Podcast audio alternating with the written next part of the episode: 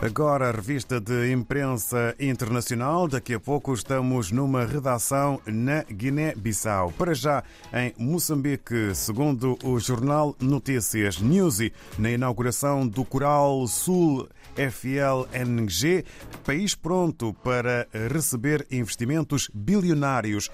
Este, este é um título acompanhado por fotografia no jornal Notícias que apresenta ainda um outro título a fazer manchete na sua capa, aumenta a procura de serviços judiciais. E quanto ao jornal O País em Angola, Estado arrecada 500 milhões de kwanzas em 2022 com publicidade.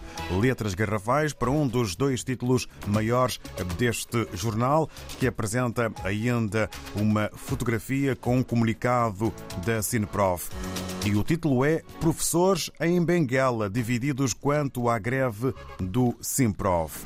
Mini Cimeira de Luanda recomenda fim imediato das hostilidades na República Democrática do Congo. É também assunto que faz manchete na capa do jornal O País. Avançamos agora para Cabo Verde. Temos a nação com a fotografia de uma aeronave da Best Fly, Embraer no chão, por incumprimento dos requisitos AOC. E o título maior vai com letras garrafais para Best Fly, vai retomar processo de certificação. Na economia, crise encosta classe média à parede e cidadãos receosos com a forma como a língua cabo-verdiana está a ser introduzida nas escolas. É matéria de capa para o jornal A Nação. Vamos até ao Brasil. Ao encontro do jornal O Estadão, Moraes nega pedido do PL para anular votos do segundo turno e multa partido em 23 milhões de reais. Partido de Bolsonaro alegou, sem provas, que 279,9 mil urnas eletrónicas tiveram maus funcionamentos ou mau funcionamento para contestar resultado da eleição.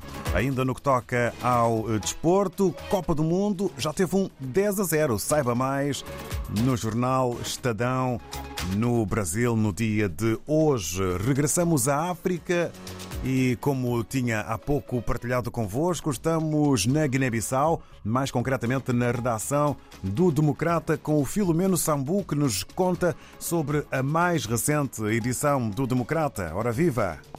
Ora viva, muito bom dia, ouvintes da RDP África. Sejam bem-vindos a mais uma edição da revista de imprensa desta semana, 24 de novembro de 2022, do jornal O Democrata da Guiné-Bissau. Nesta edição de quinta-feira, o, o Democrata destaca na sua capa uma longa entrevista com o diretor executivo do Centro Africano para o Comércio, Integração e Desenvolvimento CACIT, com o título Acordo de Zelakaf permite investidores africanos investir na transformação de caju na Guiné-Bissau.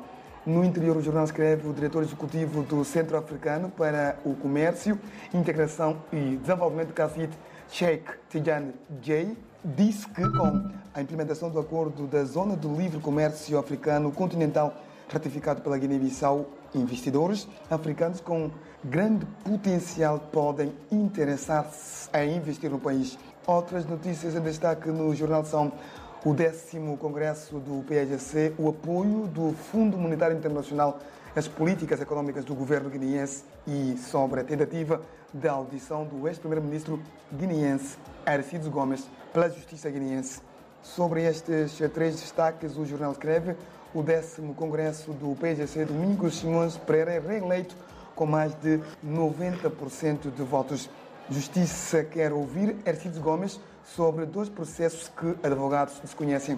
Fundo apoia políticas econômicas do governo com mais de 30 milhões de dólares. É tudo. O próximo encontro está marcado para daqui a uma semana. Bom dia.